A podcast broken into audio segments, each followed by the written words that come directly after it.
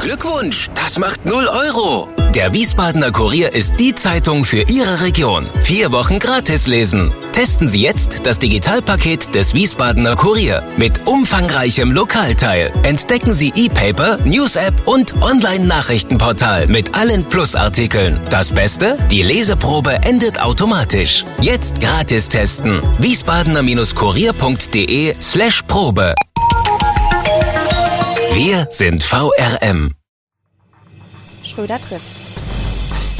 Warum machen Sie, was Sie machen? Stefan Schröder, VRM-Chefredakteur, trifft in diesem Interview-Podcast spannende Gesprächspartner, die einen besonderen Lebenslauf, etwas Besonderes geschafft oder geschaffen haben. Willkommen zum Podcast Nummer 72 mit Tillmann Allert. Und das Tolle ist, wir sind mal wieder im Pressehaus. Das kann heißen, dass wir womöglich mal unterbrochen werden, weil hier der Betrieb langsam wieder losgeht. Das ist ja eigentlich ein gutes Zeichen.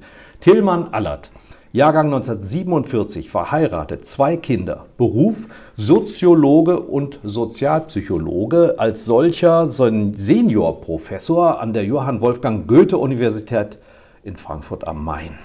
Sind Sie eigentlich Sammler, Herr Allert? Ja, äh, ich sammle gerne äh, Stücke, die die Natur so ähm, anbietet. Vogelfedern und so etwas äh, mit äh, großer Begeisterung, aber äh, ohne Pedanterie. Also ähm, ich habe zu Hause keine Glaskästen, in denen dann ja. Ähm, etwa die wunderschöne Vogel Feder vom äh, Eichelheer aufbewahrt wird. Nein, also. Wo bewahren Sie diese Dinge auf? In Schubladen oder? Äh, also die Federn stecken wir gerne irgendwo in die, in die, ähm, ja, in, in eine erreichbare Wand. Äh, so. Ja. Da fällt mir ein, da gibt es ein Buch, der Gesang der Flusskrebse ähm, von einer amerikanischen Schriftstellerin, die auch laufend solche Dinge sammelt und bei sich zu Hause dann zur regelrechten Naturexpertin wird. Ähm, ja. Sie sind ja aber auch jemand, der beobachtet, der einordnet, sortiert, aber anders als viele Sammler das nicht für sich behält, sondern gerne auch darüber redet. Ja, so ist es. Also, wo Sie das jetzt ansprechen mit der Natursammlung, einer äh, meiner großen Vorbilder ist der Jean-Henri Fabre. Das ist der äh, Wespenforscher. Das ist der Wespenforscher.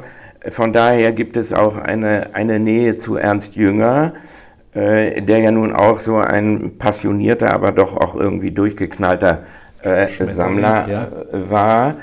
Äh, und ähm, wieso interessiert einen äh, Soziologen das? Ähm, die Antwort lässt sich ganz einfach so formulieren. Es ist die Methodologie der Genauigkeit, die diese Verbindung zwischen Soziologie und ja, Ornithologie oder Aufmerksamkeit auf Dinge der Natur ähm, äh, erzeugt. Äh, da gibt es Gemeinsamkeiten.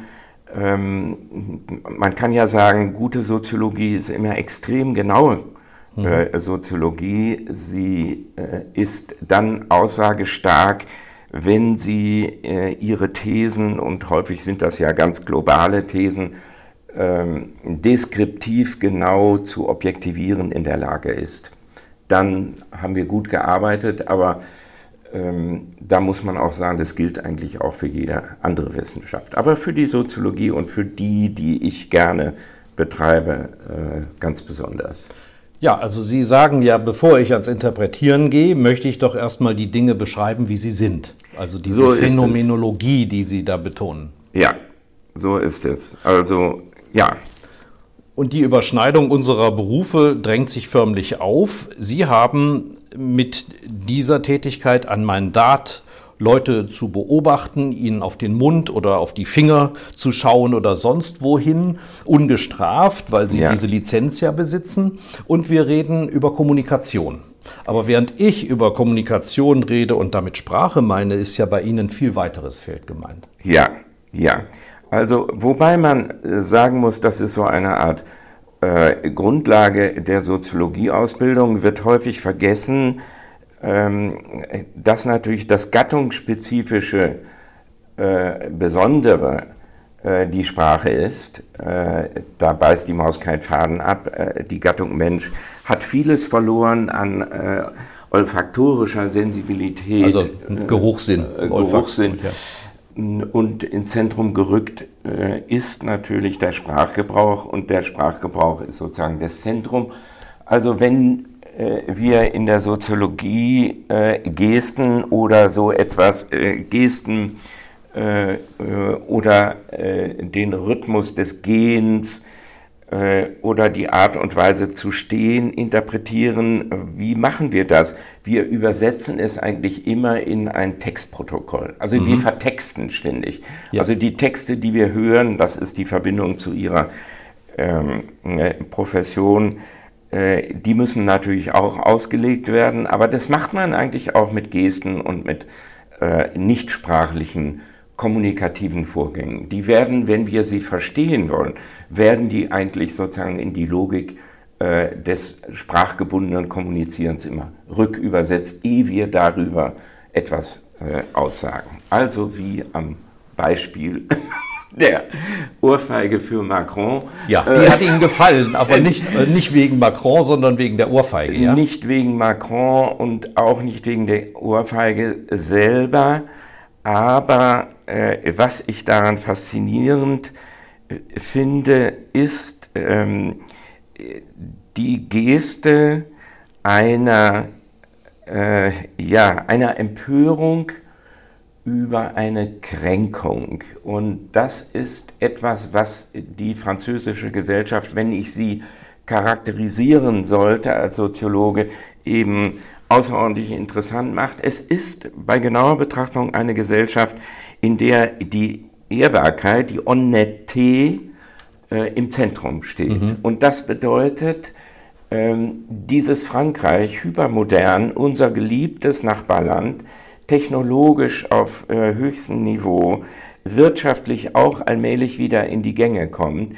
Dieses Frankreich ist äh, zu verstehen als eine Dorfgemeinschaft. Es mhm. ist im Grunde eine vormoderne Dorfgemeinschaft und in der Dorfgemeinschaft kennt jeder jeden und von daher interpretiere ich diese Ohrfeige äh, als eine kommunikative Geste, die jemand äh, erzeugt, der mich beleidigt hat. Also, und mhm. das ist eigentlich großartig. Also, äh, da werden nicht Eier geworfen, ähm, da wird auch nicht irgendwie äh, der Präsident äh, auf bedrohliche Weise angegriffen, sondern die Ohrfeige ist etwas, was man, was man austeilt, wenn man von einem Gegenüber gekränkt ist.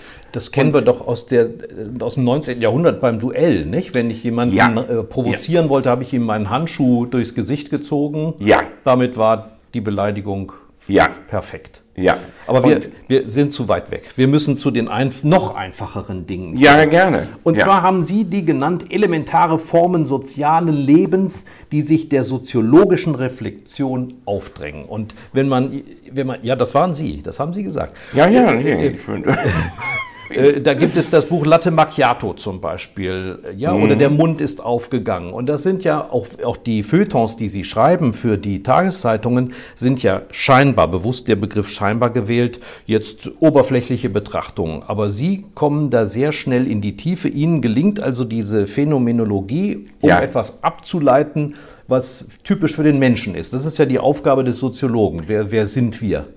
Wer sind wir? Das ist die entscheidende Frage, die sich immer stellt, die äh, Menschen sich in jeder Lebenssituation, von Kindern angefangen bis zu Greisen, ähm, äh, stellen. In dieser Trias, äh, wer bin ich, wo komme ich her, wo geht das hin mit mir?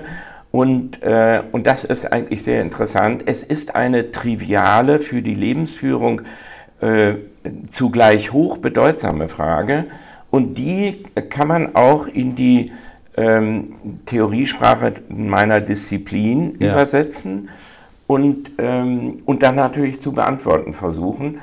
Und dann entsteht das, was ich elementare Formen sozialen Lebens nenne, insofern, als äh, wir dann in der Lage sind, wenn man darin geschult ist, das fällt einem auch nicht immer sozusagen aus dem Stand äh, ein, ähm, äh, in dem Kleine das ganz Große zu sehen. Also in Mikroprozessen sozialen Handelns äh, etwas zu sehen, was äh, die soziale Ordnung bestimmt. Ich habe das jüngstens, äh, aber Sie haben Ihr eigenes äh, Konzept für unser Gespräch. Nein, das, Sie sitzen ja hier, um, um sich zu präsentieren und nicht ja, ich. also man könnte das zum Beispiel an diesem Bleiben Sie gesund, äh, mhm. könnte man das eigentlich sehr schön Als demonstrieren. Abbinder, ja. Äh, das ist ja etwas, was Sie mittlerweile bei Rewe hören im Supermarkt äh, wenn Studenten um einen Prüfungstermin bitten, dann steht da plötzlich unten in der Mail, bleiben Sie gesund und damit ich meine Prüfung machen kann. damit ich meine Prüfung, das ist sozusagen, also das ist die eine Dimension, aber äh, der Schwabe würde sagen, das hat ja ein Geschmäckle, das ist ja ganz eigenartig. Was nehmen also, Sie sich raus, mir zu sagen, dass ich gesund ja, bleiben da, soll? da läuft eine Prämisse mit und das ja. ist dann sozusagen etwas, was die Soziologie, so wie ich sie betreibe, eben herausholen muss. Was ist eigentlich die Prämisse bei äh, einer so locker, mittlerweile ja, ja fast, äh, fast global äh, verwendete Formulierung wie bleiben Sie gesund? Ja. Also da läuft eine Unterstellung mit, äh, die Unterstellung einer Mahnung. Da ist eine kleine Mahnung ist nicht äh, so fett, rauch nicht. Rauch nicht, also genau. nicht? Es ist sozusagen äh, das, wird, eine, das wird der Gruß, wenn die Grünen die Regierung stellen. Äh, das glaube ich nicht, äh, aber, aber mit den Grünen, da handeln wir uns natürlich etwas ein, wie mit jeder Partei oder ja. mit jeder. Bleiben Utopie. Sie gesund, donnerstags kein Fleisch. Ja, sonst, so ist es, ja. Ähm, also so etwas wäre ja. so ein schönes Beispiel, wo man eben ja in diesem Sinne über die Frage nachdenkt, was erzeugt eine Formulierung in der Kommunikation? So haben Sie ja, ja genau. äh, anfangs gefragt, was äh, macht eine Formulierung in der Kommunikation? Und äh, um das gleich dazu zu sagen, niemand muss darüber systematisch nachdenken. Das ist unser Job. Also niemand, mhm.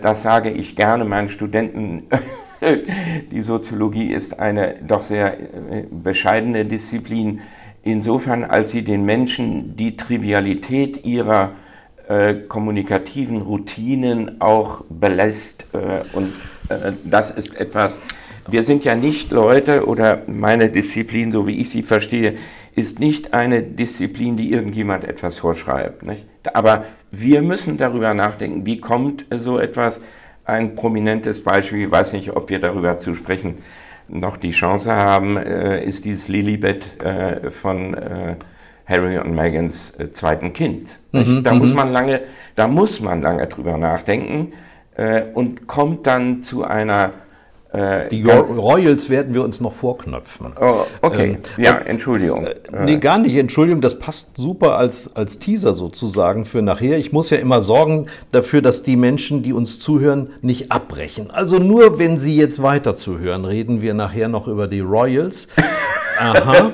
ja. Aber ähm, was ganz wichtig ist, die Soziologie, so wie Sie sie verstehen, haben Sie gesagt. Und wenn ja. man jetzt hört, da ist einer Soziologieprofessor in Frankfurt, dann ja. denkt man doch gleich an die Frankfurter Schule und ich behaupte mal, von der grenzen Sie sich bewusst ab. Da habe ich eine Formulierung gefunden, da stand etwas, das ist die Wissenschaft der Zyniker, Flaneure, äh, Durchblicker, die, die Überintellektuellen. Und Sie gehen aber zu den Wurzeln, back to the roots. Also Sie beschreiben erstmal und Sie werfen den Kollegen vor, die ja sich zum Teil nicht mehr wehren können, weil sie verstorben sind, die haben sich immer erstmal eine Meinung gemacht, und haben die auch anderen oktroyiert. Ja, also dazu vielleicht Folgendes. Ähm, bei genauer Betrachtung äh, äh, steckt in meinen Sachen eine große Bewunderung für Adorno.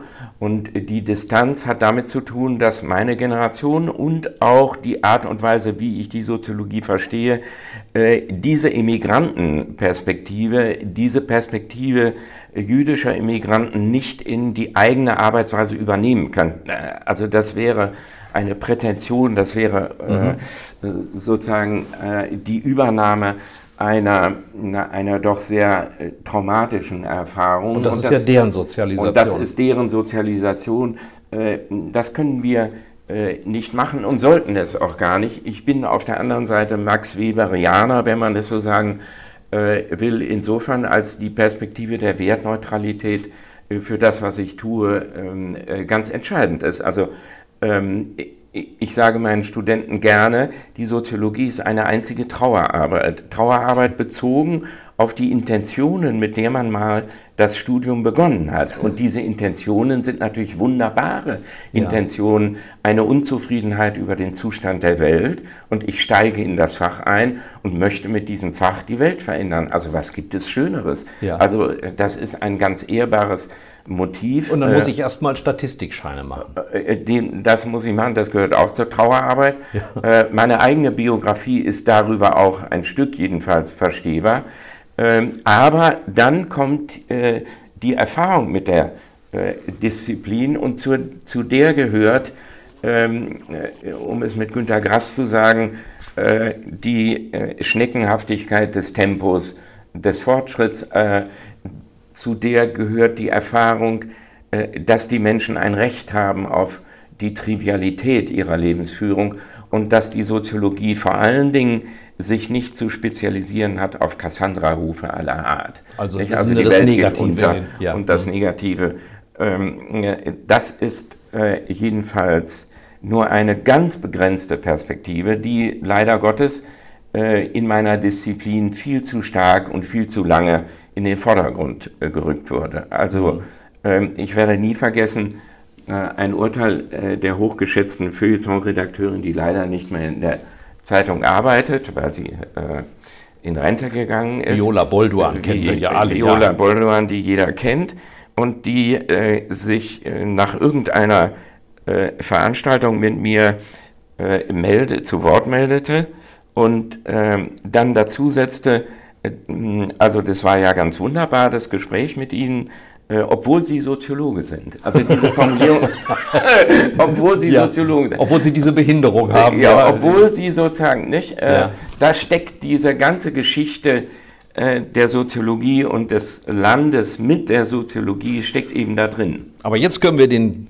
brutalstmöglichen Nutzwert der Soziologie gleich mal testen. Die Pandemie. Damit haben sie sich notgedrungen beschäftigt.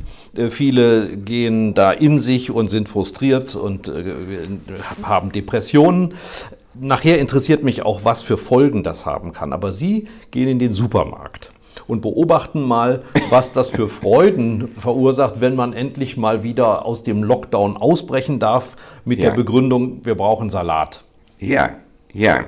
Also äh, da gibt es eine ähm, nicht sprachgebundene, da sind wir bei unserem Anfang, eine ganze Choreografie des Auftritts. Also äh, die Soziologie, äh, man kann das auf die einfache Formel bringen, detrivialisiert ja, was immer sie sieht. Äh, und um es nochmal zu sagen, die Trivialität äh, ist etwas ganz Wichtiges für die eigene Lebensführung. Also wenn wir ständig äh, soziologisch reflektieren würden oder gar überhaupt reflektieren ja. würden, was wir tun, wir kämen überhaupt nicht zum Handeln, wir kämen überhaupt nicht zu Kaufakten, äh, wir kämen überhaupt nicht zur Entscheidung.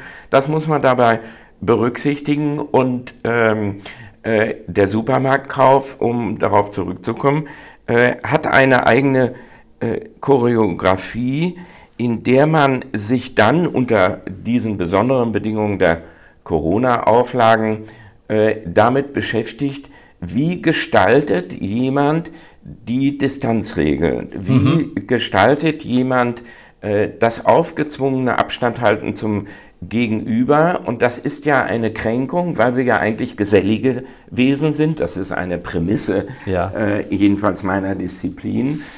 Wir sind im Prinzip kommunikationsorientierte Wesen und nun wird uns äh, ein Abstand äh, auferlegt, der jetzt mh, hm, die Folge mh, hm, zeitigt, äh, ja, eine Art aufgezwungene Muße. Also, also, durch die Abstandsregel aufgezwungene Muße. Dann die und Mimik ist ausgeblendet wegen der Maske? Die Mimik ist ausgeblendet und damit. Äh, und Geruch ist weg wegen des Desinfektionsmittels. Der, der, Geruch ist weg und damit sind sozusagen die Spontanität. Äh, signalisierenden Elemente der menschlichen Kommunikation eingeschränkt. Also man könnte sagen, äh, ich habe das auf die Formel gebracht, es wird höfisch. Der ganze Umgang untereinander ja. wird geradezu ein höfischer Umgang. Man braucht mehr Gestik, ne? Ja, man braucht mehr Gestik, aber man, äh, man hat die Ressourcen zur Elastizitätserhöhung der Kommunikation, um das mal ganz vornehm zu formulieren. ähm, äh, diese Ressourcen, die sind einem genommen. Weniger das, Spielraum. Weniger Spielraum, das macht die Sache anstrengend und äh, man wird sozusagen erfindungsreich oder zu einem Erfindungsreichtum äh, gezwungen unter den Bedingungen der Kommunikation, unter Corona-Bedingungen. Ähm, wenn Sie jetzt die Soziologie und Corona äh, ansprechen, dann möchte ich doch gerne herausstellen, dass die Soziologie unter der Dominanz der Virologie äh, doch lange Zeit gelitten hat, in Anführungszeichen gelitten, das kann man auch gut wegstecken, aber ich sage gerne, hätte man die Soziologie früh gefragt, wären viele Dinge, die jetzt im öffentlichen Diskurs sind, wären viel früher zur Sprache gekommen. Welche also, Beispiel? Ja. Äh, man kann ja sagen, die Soziologie ist die Disziplin der Kontaktstrukturen. Mhm. Also die ganze Weltgesellschaft ist im Grunde in einem Proseminar, in einem soziologischen Proseminar, weil es immer um Kontakt geht und um darauf zurückzukommen, hätte man die Soziologie früh gefragt, dann hätte die Soziologie sehr früh schon darauf aufmerksam gemacht, dass Hotspots zwingend entstehen bei freikirchlichen Gemeinschaften, was mittlerweile äh, jeder Mann, jede Frau in der Zeitung äh, ja. lesen kann. Aber lange Zeit ist die Virologie ja aufgetreten ähm, das Infektionsgeschehen ist diffus. Das konnte man monatelang ja. in den Zeitungen. Hätte man die Soziologie gefragt, sagt mal, äh, wo ist das eigentlich sehr wahrscheinlich? Wo treffen sich Leute? Wo treffen sich Leute? Ja, dann bei den Freikirchen äh, ist das eine. Das andere, was mittlerweile auch ähm, überall zu lesen ist, ähm, in Gemeinschaften, in denen die Familiensolidarität und die Verwandtschaftssolidarität eine der entscheidenden Stützen überhaupt der sozialen Beziehungen ist. Mhm. Und äh, auch da beißt die Maus keinen Faden ab, wenn man, und man kann das heute sagen, die zugereisten oder die zugewanderten Milieus. Also wenn Sie so wollen, äh, die Baucontainer ja. oder die Tönnies äh, äh, oder die Fleischarbeiter. Spar ja. Äh, die Fleischarbeiter. Das war ja lange Zeit war das ein Tabu, bis das dann da aufbrach. Hätte man die Soziologie früh gefragt, wir hätten sofort gesagt, Leute, guckt mal da. Ja. Das sind eigentlich die äh, Spreader, wie man glaube ich sagt. Ja. Äh, und nicht irgendwie, weil das irgendwie äh, irgendeine Form von Dummheit ist, sondern die Kontaktstrukturen. Die bringen das mit sich, dass da eine relative ähm, Distanzlosigkeit ähm, tagtäglich zu beobachten ist und eine Kontaktlosigkeit, die etwas zu tun hat mit den Milieuhintergründen, mit mhm. denen wir es da zu tun haben. Also es gab ja in der FAZ einen Kollegen von mir, mit dem ich im Übrigen in Frankfurt lange Zeit da in der Mensa gehockt habe als Student.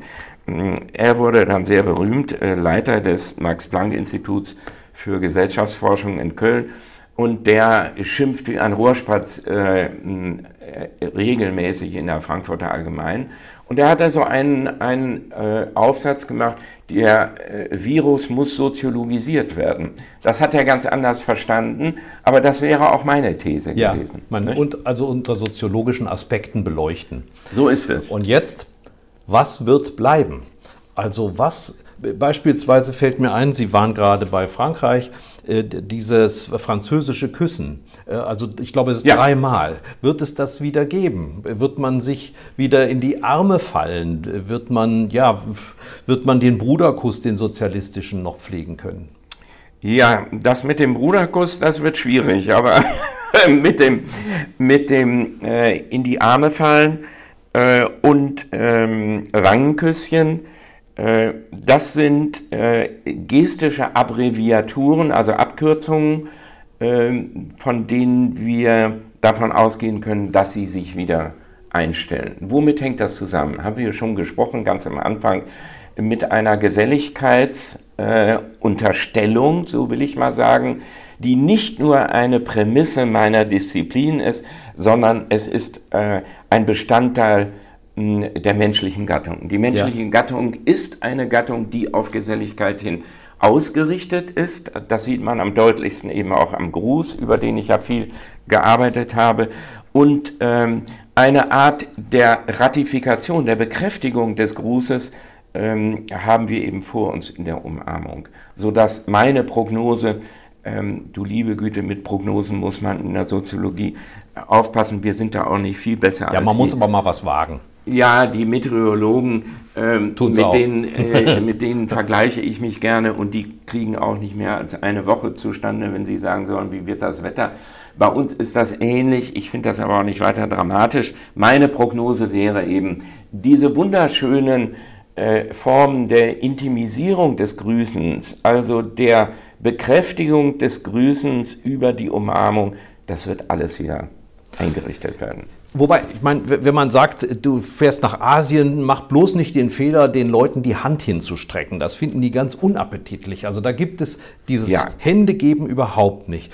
Aber wir, sagen Sie, werden als Europäer, äh, als Zivilisierte hier uns die Hand irgendwann wieder geben. Ja, das hat damit zu tun, dass die asiatische Kultur eine Schamvermeidungskultur ist. Also eine Beschämungsvermeidungskultur.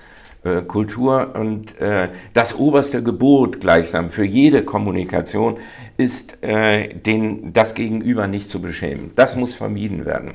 Und das drückt sich natürlich auch in den Grußformen aus. Also äh, ich muss jede Verlegenheit vermeiden. Ganz grob äh, kontrastiert könnte man die westliche Kultur eben als eine Kultur bezeichnen, die sich mit der Indiskretion arrangiert hat also wenn man so will, mit der Beschämung auch arrangiert hat und sie verharmlost. Mhm. Das ist sozusagen ein Reichtum, könnte man geradezu sagen, einer äh, der, der westlichen Kultur, ohne jetzt da Noten zu verteilen. Aber das ist wirklich ein Reichtum. Hm, man ist sehr direkt, aber äh, man lernt auch den Umgang mit äh, der Direktheit. Das nennen wir ein dickes Fell sich zulegen. Ja. Aber wenn man sich ein dickes Fell zugelegt hat, dann gehört eben auch dazu die situative oder vorübergehende Kränkung. Die muss man dann eben aushalten. Ähm, wir haben vorhin über Elastizität der Kommunikation gesprochen. Man könnte dann sagen, dadurch wird im westlichen Kulturkreis in der Tat die Kommunikation außerordentlich elastisch. Äh, sie wird innovativ.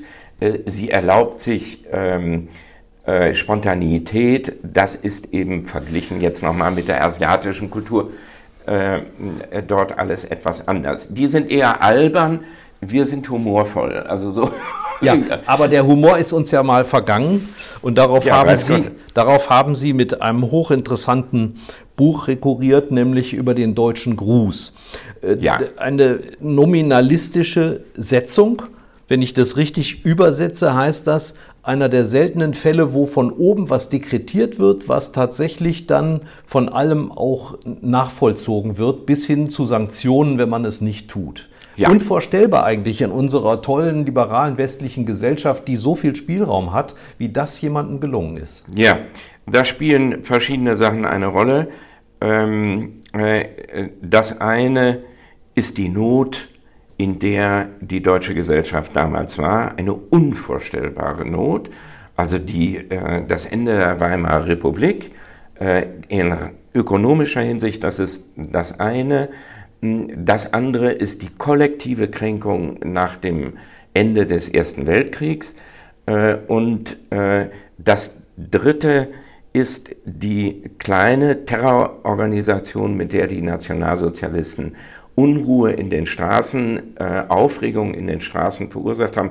Also nur diese drei Dinge, die Historiker äh, würden jetzt lauter rote Karten aufstellen, wenn sie mich so darüber sprechen hören würden, aber nur diese drei Dinge äh, äh, machen verständlich, dass nicht nur dieser Gruß äh, diktiert wurde, sondern dass die Konformität zu dem Gruß in einem atemberaubenden Tempo im Sommer 33 schon mhm. flächendeckend gleichsam durchgesetzt war, ja. bis auf ein paar Ausnahmen.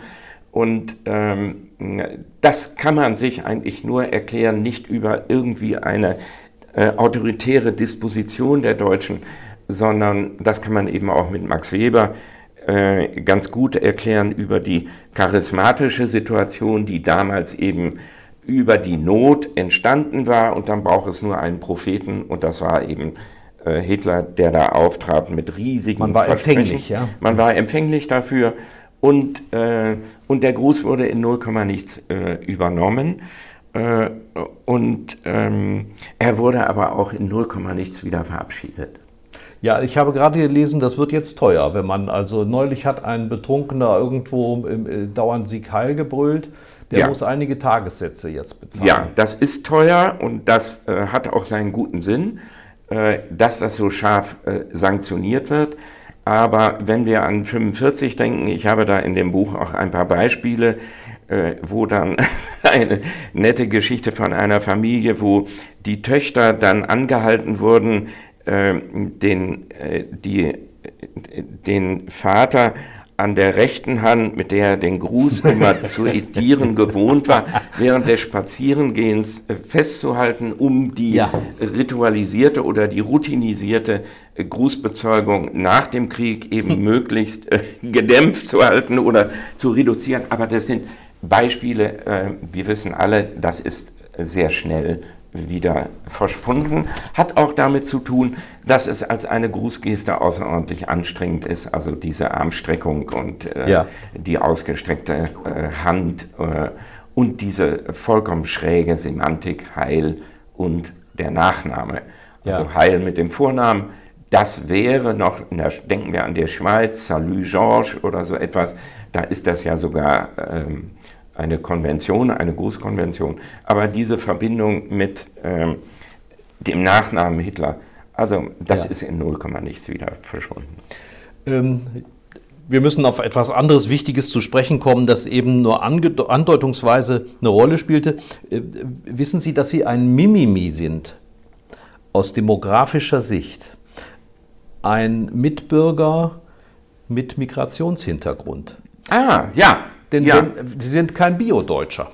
Äh, ja. Wenn nur ein Elternteil nicht aus Deutschland stammt, also ich meine nicht die Mutter, die aus Bremen kommt, das ist jetzt hier nicht so fremd, ja, sondern der Vater ist in Tiflis aufgewachsen, hat auch ganz anders geheißen. Sie sind Ostwestfale. So ist von, es. Von Geburt, aber nicht von Geblüt. Wie sehr prägt einen dieses, dieses Herkommen des Vaters? Ja, es äh, prägt äh, insofern stark, als hm, ich äh, noch sehr gut in Erinnerung habe aus meiner Familiensituation mit äh, drei Geschwistern aufgewachsen. Also da war der Teufel los bei uns zu Hause.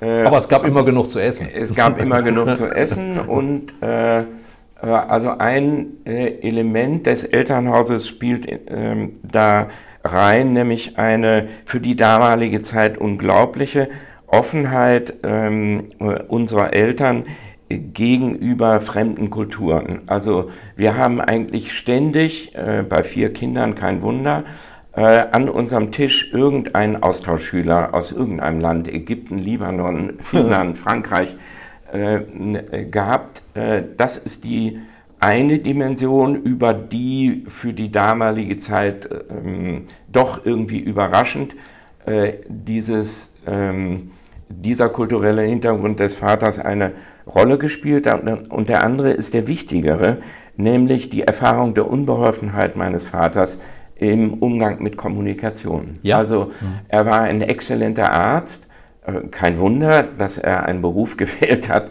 äh, in dem die äh, Kunst sich auf Diagnostik und Therapie nicht zwingend sozusagen sprachgebunden ähm, bezieht.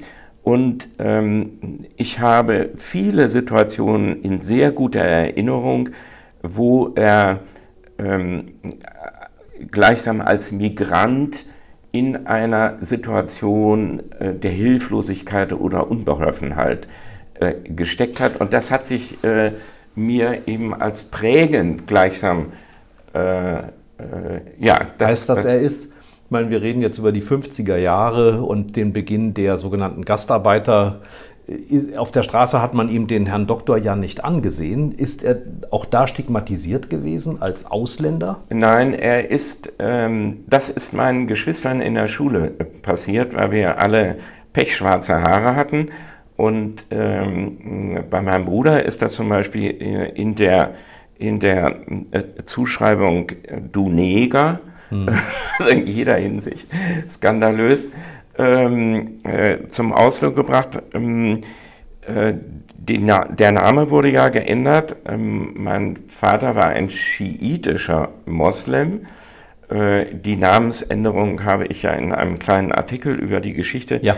Ähm, äh, beschrieben. Aliyev. Äh, Alaverdi hieß er ja. und äh, musste seinen Namen unter den Bolschewiki, als die Bolschewiki äh, den äh, Kaukasus erobert hatten, musste der Name russifiziert werden. Dann ah, wurde so er ein Aliyev. Er hat hier in Wiesbaden im Übrigen als Aliyev auf dem Internistenkongress Vorträge gehalten. äh, da steht also in den, in den ähm, Dokumenten, äh, steht da Mikhail Aliyev.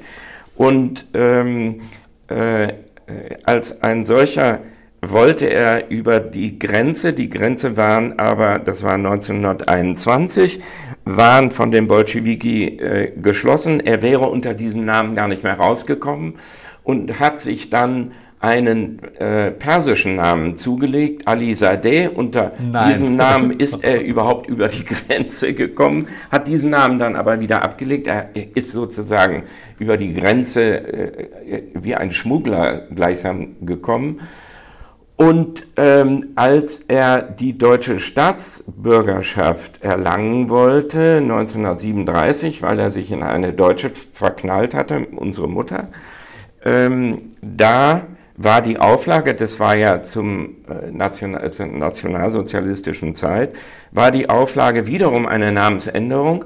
Und dann hat er, wir haben nie drüber gesprochen, aber das AL ist sozusagen, die beiden ersten Buchstaben sind sozusagen authentische Referenzen zu seinem Ursprungsnamen und dann ähm, hat er die äh, anderen, anderen Buchstaben ergänzt.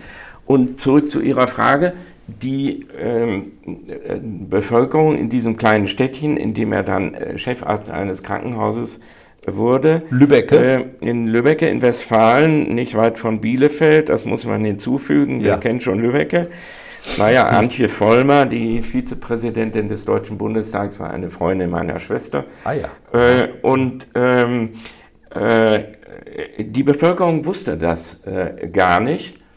Ähm, das tauchte erst auf, auch das ein interessante, äh, interessantes Detail zur Nationalgeschichte, als er starb und ähm, der äh, Superintendent der evangelischen Kirche äh, sich weigerte, den Vater auf einem christlichen Friedhof zu Grabe zu tragen. Das war den aber Schiiten. den Schiiten, den Moslem zu Grabe zu tragen. Das war nun aber 1968, 1969 ist er gestorben und äh, das war ja die kulturbewegte Zeit. Und äh, in dieser kulturbewegten Zeit, die eben auch in dieses kleine westfälische Städtchen geschwappt ist, gab es dann einen jungen Dekan, mhm. der das Risiko eingegangen ist, gegen die Entscheidung des Superintendenten überhaupt die Trauerfeier zu übernehmen. Und er hat dann eben diesen wunderbaren äh, Spruch aus dem Johannesevangelium äh, gefunden, äh, in des Vaters Haus gibt es viele, viele, Wohnungen. Gibt es viele Wohnungen. Ja. Und so hat er sozusagen den Vater zur großen Freude äh, meiner Mutter und zum Trost äh, aller eben eigentlich in die Gemeinschaft äh, aufgenommen. Er war ein äh, außerordentlich beliebter Arzt und äh, ja, das gehört mit zur Geschichte. Insofern bin ich eben dominant ein Westfale und irgendwie. man hört das ja auch, ganz klar. Ja, das man hört, hört ich das als Rheinländer höre das so, sofort raus. Ja, ja. Und, und die, die Vergangenheit des Vaters spielt insofern drittens eine Rolle, als ich sehr stark mich eben intellektuell eben mit dem Islam ja. äh, beschäftige in meinen Veranstaltungen an der Uni äh, eigentlich seit zehn Jahren Veranstaltungen über den Islam mache. Und, und sich erstaunlich positiv auch über die Entwicklung in Deutschland äußern, im ja. Vergleich zu Nachbarländern, Frankreich, äh, ja. Niederlande etc. Ja. Das wäre wieder ein eigenes Kapitel. Was ich spannend finde, dass in Ihrer Vita aber auch auftaucht, dass Sie Gastprofessuren hatten in Ländern und Städten, wo Ihr Vater früher gelebt hat. Das hat natürlich eine Bewandtnis. Ja, das hat eine Bewandtnis, das ist ganz klar. Ähm, wir haben ja darüber gesprochen, wo komme ich her, wer bin ich, wo gehe ich hin. Und in, äh, irgendwann im Leben äh, äh, geht man ja diesen Ursprüngen auch nach, geht irgendwie den Spuren nach. Das war bei mir auch äh, das biografische Motiv, das intellektuelle Motiv. Ich hatte nie das Interesse in äh, eine vergleichsweise konsolidierte Gesellschaft äh, als Akademiker zu gehen. Die USA hat mich nie sonderlich interessiert, auch die anderen europäischen Länder, obwohl ich äh, Lehraufträge in Frankreich auch wahrgenommen habe. Äh, aber ich wollte so ein sogenanntes Entwicklungsland ähm, gerne sozusagen bestücken mit moderner Soziologie. Und dann ergab sich das eben, dass ich eben in Tiflis dann eben auch einen Lehrauftrag hatte und bei der Gelegenheit dann auch das äh, Elternhaus meines Vaters eben gefunden habe. Äh, ja. Aber also, weiter sind Sie nie gegangen, ne? Sie haben nie die versucht, Verwandte ausfindig zu machen? Äh, doch, das habe ich versucht, äh, gleich am Anfang mit Hilfe des äh, Goethe-Instituts, das da also außerordentlich kooperativ sich gezeigt hat. Wir haben große Plakate drucken Echt? lassen ja. Äh, mit den Namen der Geschwister meines Vaters. Das war natürlich eine kinderreiche Familie sieben Kinder und äh, wir haben die Namen aller äh, Kinder auf diese Plakate gedruckt. Es hat sich aber nie jemand mhm. äh, gemeldet. Mein Vater hatte in den 20er Jahren, als er eben in Deutschland Medizinstudent war, äh, hatte er noch äh, geringe Kontakte. Das ist aber alles eingebrochen.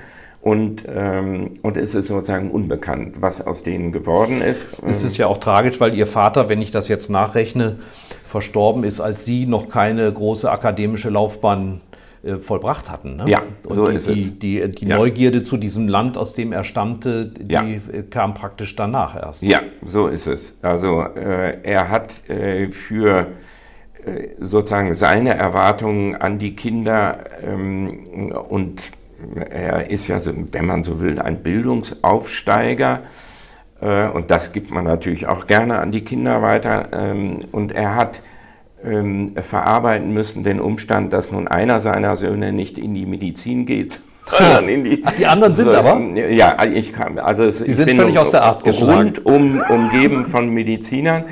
ähm, aber ähm, äh, ich bin dann äh, bei einem Besuch ähm, bin ich dann nach Hause gefahren mit äh, Alexander Mitscherlich, den ich ja in seinen äh, psychosomatischen Schriften später hm, das Vergnügen und die Anstrengung hatte, Herausgeber zu sein, habe ich dem Vater mitgebracht, Krankheit als Konflikt, das war so ein, eines der ersten Surkamp-Bändchen, 66 mhm. äh, äh, erschien, äh, und die habe ich ihm mitgebracht und äh, siehe da, er vertiefte sich sofort in diese Bände und fing dann seinerseits an, über seine Erfahrung mit psychosomatischen ja. Phänomenen äh, seinem Sohn etwas zu erzählen. Also da gab es äh, über diese Mitscherlich-Ecke gab es äh, da eine... Hatten Sie sogar eine fachliche Gesprächssituation? Eine, eine fachliche Gesprächssituation, eine Vater-Sohn-Resonanz, ja. die ich noch in bester Erinnerung habe. Ja. Wir kommen jetzt auf ein sehr persönliches Kapitel äh, meines Podcasts, denn zu einem bestimmten Zeitpunkt frage ich immer auf ein Wort sechs verschiedene Fragen, die bitte ganz kurz zu beantworten sind und jeder Gesprächspartner bekommt übrigens der Fairness halber die gleichen Fragen gestellt. Hm. Sind Sie dazu bereit? Ja, klar. Vor was haben Sie am meisten Angst? Äh, vor Krankheit und Tod. Was ist Ihnen eine Sünde wert? Die Liebe zu, mein, zu meiner Familie, zu meiner Frau und meinen Kindern. Jeder Mensch ist eitel. Woran erkennt man das bei Ihnen? Das erkennt man in diesem Gespräch an meiner Art zu sprechen. Mhm. Welcher Mensch ist Ihr Vorbild? Da gibt es einen großen Gründer Vater äh, der Soziologie, Rainer Lepsius, er hat auch meine akademische Ausbildung äh, geprägt und er ist äh, in der Schreibe auch in der Art, die Soziologie zu vertreten, ein ja, unerreichtes Vorbild. Was hätten Sie beruflich gerne gemacht, wenn Sie nicht Soziologe geworden wären? Ähm, das kann ich ganz schnell antworten. Musiker. Also ich hatte auch, wie das in einem solchen Elternhaus äh, üblich ist, ganz früh äh, Klavierunterricht. Ähm, äh, dann kam ein Verkehrsunfall dazwischen, der mich lange Zeit ähm, äh, sozusagen auch aus der Schule rausgezogen hat. Ähm, ich wäre gerne Musiker geworden. Mhm. Ja. Ihr größter Wunsch fürs Alter? Äh, dass das Schreiben äh, bleibt. Und vor allen Dingen der Kopf dafür. Vielen Dank. Woher kommt das große Interesse, das wissenschaftliche, an dem Phänomen Familie? Sie haben vorhin gefragt nach der ähm, Wirkungskraft der eigenen Vergangenheit und ähm, das spielt bei dieser Aufmerksamkeit auf Familie äh, eine große Rolle. Mittlerweile äh, mache ich das auch äh, deswegen mit großem Vergnügen, weil äh, ich in einer sehr stark durch die feministische Perspektive bestimmten Familiensoziologie einer der wenigen, wenn nicht einer der letzten bin, die äh, erstens von der Bedeutsamkeit der Familienbeziehungen überzeugt sind äh, und zweitens mit einem Ansatz arbeite, der vollkommen ungewöhnlich ist in der heutigen Zeit, nämlich dass ich die Familienbeziehung über die Liebe des Paares bestimme. Das und, ist vollkommen. Äh, und Sie unverwüstlich nennen diese Lebensform. Und von daher unverwüstlich. Aber ich bestimme sie eben nicht über die Triade, also über eine schon existierende Dreiecksbeziehung ja. Vater, Mutter, Kind, äh, sondern ich bestimme sie sozusagen, bevor die Familie mhm. entsteht, über die, den Binnenraum der Paarbeziehung. Das ist sozusagen das eigentlich Entscheidende. Ja, das Ursprüngliche ist doch auch, wenn Sie eine Familie gründen, ist doch noch kein Kind unbedingt da und Sie kriegen so ein Familienstammbuch in die Hand gedrückt, da ist auch noch nichts Produziertes dabei. So ist es, so ist es. Und das muss man, ähm, das ist enorm kompliziert, äh, das theoretisch äh, zu bestimmen. Äh, und ich bin, äh, um das ganz abgekürzt zu sagen, eben ein überzeugter Heteronormativer, so heißt das heute. Also ich gehe von einer anthropologischen Ausgangssituation aus einer fundamentalen und vor allen Dingen nicht übersteigbaren Differenz zwischen Mann und Frau. Ja. Also die Erfahrungswelt eines Mannes und die Erfahrungswelt einer Frau sind äh, unübersteigbar, unvermittelbar. Darin liegt der Grund für die wechselseitige Attraktion. Und das alles versuche ich theoretisch zu bestimmen und eben nicht normativ. Ähm, das muss so sein, sondern das ist eine theoretische Argumentation, die ich versuche stark zu machen. Ja, was, was das Ganze noch interessanter macht, ist ja, dass Sie Beispiele genommen haben. Also wie Sie nennen das Fallstudien als Wissenschaftler. Ja, ja. Die Webers die Einsteins, mhm. da sind es ja sogar mehrere Einsteins, nicht nur zwei. Ja. Äh, äh, Kempowski, ja. den jeder als, als wunderbaren Romancier kennt ähm, ja. und auch später mit mit seinem Echolot heißt es, glaube ich, nicht? Ja. Diese Tagebuchschnipsel und, und ähnliches über die Zeit des Dritten Reiches. Plus dann aber auch Menschen aus schwierigen sozialen Umfeldern wiederum auch als Fallstudien wählen. Also deshalb ist das sicherlich auch für jemanden interessant, der nicht unbedingt nur wissenschaftlich unterwegs ist. Auf jeden Fall. Ja, und äh, was natürlich jetzt den Verdacht weckt, das ist ja fast wie Schlüssellochwissenschaft, weil sie sich ja auch mit Seitensprüngen beschäftigen und Rückkehr und äh, vielleicht auch Ménage à trois und weiß nicht was. Ist das für Sie jetzt auch neugierdebedingt gewesen oder hat das einen rein wissenschaftlichen Charakter? Nein, das hat einen wissenschaftlichen Charakter. Äh, ich habe das eben gesagt, äh, das ist enorm kompliziert zu bestimmen, theoretisch äh, zu bestimmen. Kann man auch ganz einfach beantworten, woran das liegt. Weil alle Menschen aus diesen Beziehungen stammen. Wenn wir alle aus diesen Beziehungen stammen, wir haben ganz Anfang diesen Begriff mal ins Spiel gebracht, dann trivialisieren wir unsere Erfahrungen. Also das erlebe ich immer wieder, dass äh, gefragt wird, was, äh, wie, wie, kann man da als Soziologe eigentlich drüber arbeiten? Das ist doch eigentlich alles klar. Es gibt einen Vater, es gibt eine Mutter, es gibt eine kind, ein Kind und, äh, und äh, gerade das System Familie, um das mal so zu sagen, bedarf einer äh, extrem komplexen Abstraktionsanstrengung, um die Beziehungskonfigurationen herauszuarbeiten, die in diesem System äh, entstehen können. Und ähm, äh, das ist in gewisser Weise meine intellektuelle Leidenschaft geworden. Und äh, äh es ist außerordentlich äh, ertragreich. Also äh, wir haben vorhin über Lilibet gesprochen, die Monarchie ja, es ist eben das Interessante, ob das eine Monarchie ist oder ob das Hinz und Kunz ist. Ja. Äh, ist die Dynamik von Familienbeziehungen etwas äh, äh, extrem Bestimmendes für die Biografie so, und Sie suchen Menschen. ja das Typische darin. Also Sie nehmen die Beispiele und abstrahieren dann, um sagen zu können, das ist jetzt klassisch, typisch und das ist nicht nur originell, individuell. Ja. Und ja. jetzt sind wir bei den Royals. Also ein Bekannter von mir hat ein, ein Büchlein geschrieben über die Familie, wo er sagt, also Interessant ist doch, die, die, die Mafia nennt sich gerne die Familie ja. und die, die, äh, das englische Königshaus nennt sich gerne die Firma. Ja. ja äh, wo, aber Sie haben jetzt speziell auch das tragische Schicksal von Harry und Meghan bearbeitet. Sie merken meine Ironie, aber bei Ihnen ist das gar nicht ironisch gemeint. Sie haben ja. sich da intensiv mit beschäftigt, dass das ein Ausbruchsversuch ist. Ich habe den Eindruck, den Sie sogar gut verstehen können den kann man von der Intention her gut verstehen. Also wenn man, äh, jeder erinnert sich, jede, muss ich heutzutage ja sagen, Also gendern hinzufügen. tun Sie schon? Nee, eben nicht. Gut, hier ähm, sitzen zwei weiße alte Männer. Ja, weiße alte Männer. Also äh, jetzt Tage. sage ich doch mal, jede und jeder erinnert sich an äh, den Auftritt von Harry und Meghan, als der Archie heißt er, glaube ich, gezeigt wird. Dann stehen die da und das man der hört so, der erste der erste das erste Kind, der Sohn. Und dann äh, stehen die da und ähm, die Kameras klicken. Also Tausende von Kameras äh, äh, äh, lichten die ab.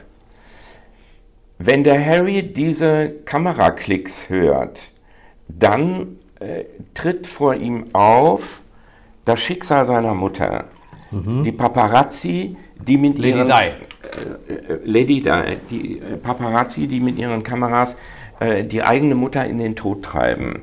Also, dass so jemand, und äh, man darf nicht vergessen, Harry war 13 Jahre alt, also jetzt äh, familiensoziologisch. Das ist, das ist ein Trauma. das ist also in blühender Pubertät ähm, erlebt er dieses Trauma und, ähm, und er erlebt den Tod einer Mutter, die ein Jahr lang schon von dem Vater getrennt war und eine neue Beziehung mit jemand anderes äh, begonnen hatte, komplementär oder parallel zu der Beziehung, die der eigene Vater schon immer Camilla. mit einer anderen Frau äh, begonnen hatte. Also der kann gar nicht eine Trauer entwickeln, bezüglich äh, einer Mutter aus einer existierenden Partnerbeziehung, mhm. sondern die Mutter ist im Grunde schon entfernt, auch für dieses Kind entfernt. Ja. Und dann stirbt sie. Also das kann man sich sozusagen gar nicht traumatisierend genug vorstellen. Jetzt kommt Ihre Frage. Ja, dass so jemand sagt, ich will da insgesamt mhm. raus, das kann man nachvollziehen. Was die Tragik dieser Entscheidung betrifft, es geht nicht. Also er kann sich dem nicht entziehen. Weil ein Royal ist immer ein Royal. Ein Royal ist immer ein Royal, das ist das eine Argument. Das zweite Argument, er verliebt sich in eine Frau, die auf nichts so angewiesen ist, wie auf die klickenden Kameras. Publicity. Publicity ist, äh, die, ist Geld. Das ist Geld, das ist Publicity, das ist die Instrumentalisierung der eigenen Beziehung der eigenen Familie zum Zwecke des Geldverdienens. Also ja. das ist, äh, und da kann man sagen, da ist der Harry ähm, wie so ein, ähm, ein Abiturient, der nach Australien aus ähm, ne, ne, wegzieht in der äh, Vorstellung, jetzt ähm, kann ich da ein ganz anderes Leben führen. Der Backpacker. Mhm. Ja, der Backpacker. Äh, da ist er so naiv, wie man mhm. nur naiv sein kann. Und das ist eine Verkennung, die ich eben tragisch nenne. Das ist man eine könnte, tragische Verkennung. Nicht? Man könnte ja sagen, äh, die beiden wollen nichts mehr damit zu tun haben. Die nehmen sich ein Grundstück in Kanada und leben ja. da in einer Block in einem Blockhaus, aber stattdessen, und das bestätigt das, was Sie sagen, ja. sind Sie auf eine andere Art von Publicity angewiesen und machen ein großes Bohai mit Ofra Winfrey und haben dann ja. auch noch die Rassisten. Platte ja. aufgelegt. Aber ja. interessant ist ja auch, das haben sie ja nicht nur auf die Royals bezogen, sondern auf den Adel insgesamt, was der immer noch für eine bestimmte Funktion einnimmt, in der, in der, auch in der westlichen Gesellschaft. Ja, der Adel ist, äh, wenn wir jetzt die Monarchien äh, ansprechen. Ähm, der Adel, und dann können wir auf die Firma noch zu sprechen kommen, äh, der Adel, insofern er äh, monarchisch ähm, äh, auftritt, äh, übernimmt eine extrem wichtige Funktion der Kontinuitätssicherung. Also wenn äh, unter den Bedingungen der politischen Strittigkeit, und das ist der Alltag in allen Nationalgesellschaften, äh, das gestritten wird über Rentenreform oder weiß der Geier was. Oder dieser kleine Mann auf seinem Thron im Parlament, der sagt Order, Order. Ja. Also es wird gestritten und es muss gestritten werden und das konstituiert äh, den demokratischen Prozess. Mhm. Also gar keine Frage. Und ähm, die Strittigkeit transzendierende Institution ist die Monarchie.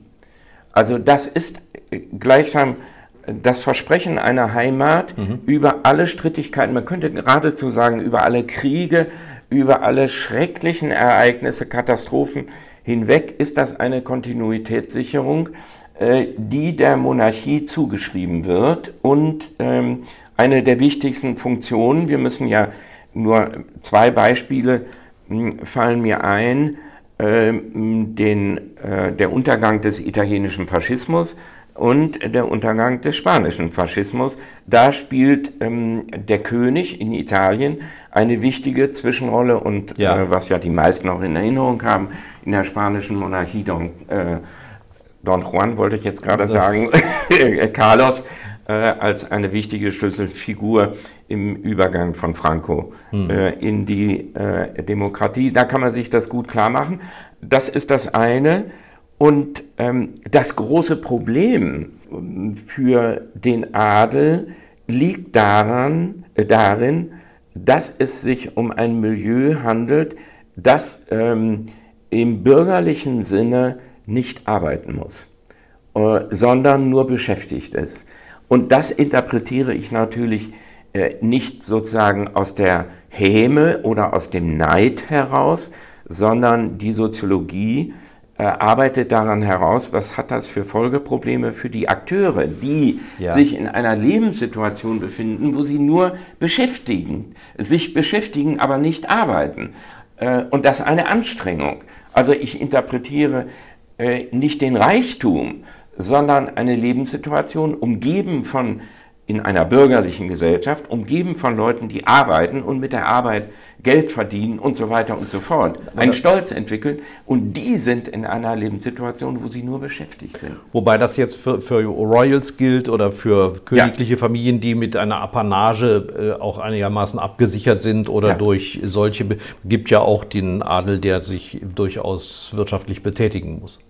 Natürlich, es gibt den Adel. Natürlich, es gibt äh, den Adel, der in die bürgerliche Leistungsgesellschaft äh, einsteigt, herabsteigt, äh, ja. herabsteigt, wenn man so will, oder einsteigt äh, und äh, mit den entsprechenden Diplomen und Zertifikaten in eine bürgerliche Tätigkeit ja. Eintritt. Das gibt es natürlich. Also ich habe selbst einen fantastischen Freund, für den das gilt. Also ähm, aber das ist sozusagen Der kann nicht sich vollschreiben. Ja. Äh, das ist äh, nicht milieutypisch. Ja. Ich habe ja gearbeitet äh, und daran habe ich das alles äh, beobachten können äh, über den guten äh, Baron Gutenberg, mhm, mhm, der dessen Schicksal lässt sich auf die ganz einfache Formel bringen. Der wollte beides. Mhm. Der wollte Beschäftigung und bürgerliches Leistungsprinzip. Und daran ist er gescheitert. Mhm. Also äh, der, der, und der verglichen mit seinem Bruder, macht er einen Fehler, indem er äh, die Anstrengung einer bürgerlichen Tätigkeit auf sich nimmt, in diesem Fall einer wissenschaftlichen Tätigkeit, kommt da nicht mit zu Potte und schreibt ab, pausenlos. Schummelt. Ab. Ja. Und, ja. Also, aber das ist, ähm, äh, das ist, wenn wir es sozusagen aus der Perspektive des öffentlichen, der öffentlichen Beobachtung sehen, dann äh, ist das natürlich zu skandalisieren. Für die Soziologie gibt es keinen Skandal. Die muss interpretieren, ja. was geschieht da. Und immer, was geschieht mit den Menschen. Mhm. Was wird daraus? Ja, ja, und zum Schluss müssen wir uns noch einmal sehr handgreiflich jetzt unterhalten, denn das nächste Buch was erscheint. Sie haben gerade gesagt, es ist also jetzt im Druck. Ja, und wenn man es bei Amazon bestellt, bekommt man gesagt, zum 31. Juli wird es ausgeliefert und es ist praktisch jetzt also zum Greifen nah. Was ja. hat es denn damit auf sich? Ähm, ich habe ja ein kleines Büchlein über das Orale gemacht, also über sehr stark autobiografisch getönte Erinnerungen äh, an die Zeit, äh, der Leckereien, Himbeerbonbons, Kaugummi, Liebesapfel, äh, Liebesapfel, Napo, äh, äh Napo äh, die erste Zigarette, ähm, die Haut auf der Milch, Lebertran, also ähm, über ähm, Freuden und Leiden im Umgang mit dem, was man zu essen bekommt. Das neue Buch geht sozusagen in eine weitere Entwicklungsstufe, könnte man sagen. Aus der oralen Phase sind Sie jetzt schon aus raus. Aus der oralen Phase bin ich raus und gehe in das Haptische, also in die Sensomotorik. Anfassen. Äh, an das Anfassen. Und man könnte sagen, es ist eine Hommage an die Hand. Also mhm. es beschäftigt sich mit dem Kneten, es beschäftigt sich mit dem Schreiben lernen, äh, es äh, beschäftigt sich mit dem Murmelspiel es beschäftigt sich mit dem Beten, also auch das ist ja sozusagen etwas, was mit den Händen geschieht. Ja, also das ist eine, eine mit großem Vergnügen, aber auch großer Anstrengung geschriebene Hommage äh, an die Hand. Dazu eine letzte Frage, das ist mir schon bei dem Mundbuch, der Mund ist aufgegangen, aufgefallen. Sie beobachten ja da ex post. Also Sie sitzen jetzt nicht an Ihrem Lieblingsbeobachtungsplatz im Bordrestaurant der Deutschen ja. Bahn, sondern Sie müssen sich ja erinnern. Gerne sagt man auch zurückerinnern. Ja. Kapowski sagte übrigens mal, also dieses Assoziative geht am besten übrigens über, die, über den Geruch dass man etwas äh, erinnert, ja. was, was man mal gerochen hat. Wie machen Sie das? Haben Sie eine bestimmte Technik? Nein, ich habe Aber keine bestimmte Technik. Ich habe ein gutes Gedächtnis. Ich habe bestimmte Szenen aus der Kindheit, die mir ganz präsent sind und die ich versuche auszulegen. Mhm. Also äh, die Disziplin, in der ich arbeite, ist eine Auslegungsdisziplin. Es ist eine hermeneutische Operation, die da immer gefragt wird. Verstehen. Und halt. äh, ja. verstehen. Und das heißt, man legt also das, was sozusagen als eine kleine Geste oder eine kleine Erinnerung einem sozusagen durch den Kopf rauscht, das hält man gleichsam an, wie ein Film, der angehalten wird und legt es aus. Man legt es aus ja. und versucht, was sind die Dimensionen der Auslegung? Das sind die äh, Bedeutungsdimensionen, die auch noch mit drin enthalten sind. Nicht? Wenn wir also bleiben Sie gesund nehmen, mhm. das ist sozusagen, da könnte man sagen, ja, warum nicht? Ist doch wunderschön, ist doch ein Entgegenkommen. Was will der denn jetzt Was, schon wieder? Ne? Und, und zugleich liegt in diesem Bleiben Sie gesund äh, etwas, was mitgeliefert wird und das legt man dann aus und das mache ich mit der Kindheitserinnerung. Herr Professor Tillmann Allert, bleiben Sie gesund. Ja, sehr schön. ich danke Ihnen. Das war die heutige Ausgabe von Schröder trifft, unserem Interview-Podcast mit Stefan Schröder, VRM-Chefredakteur. Ihr wollt noch mehr spannende Geschichten, Reportagen und News aus eurer Region? Dann probiert doch einfach mal unser Plus-Angebot aus.